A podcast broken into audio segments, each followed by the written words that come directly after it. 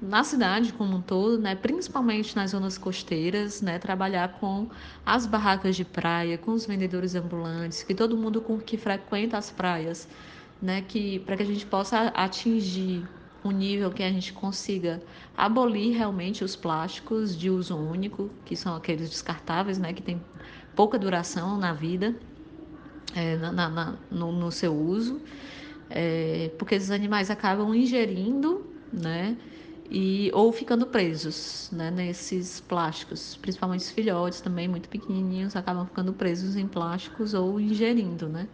É, a gente tem números assustadores encontrados dentro do trato gastrointestinal de tartarugas.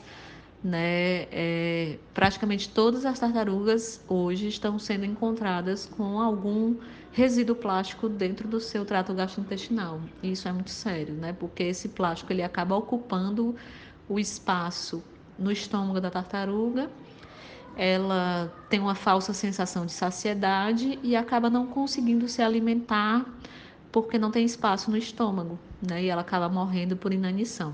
Fora a, contaminação, né? Que esses plásticos podem é, emitir toxinas e tal, ou até mesmo a ingestão de microplásticos, né? Que são plásticos que já estão até invisíveis ao nosso olho, né? Porque todo plástico ele não se degrada, ele acaba virando microplástico que pode entrar na cadeia alimentar e a tartaruga se ingerir. E isso a gente não tem ideia do que pode acontecer se ela entra no, nos tecidos humanos ou nos tecidos né, animais.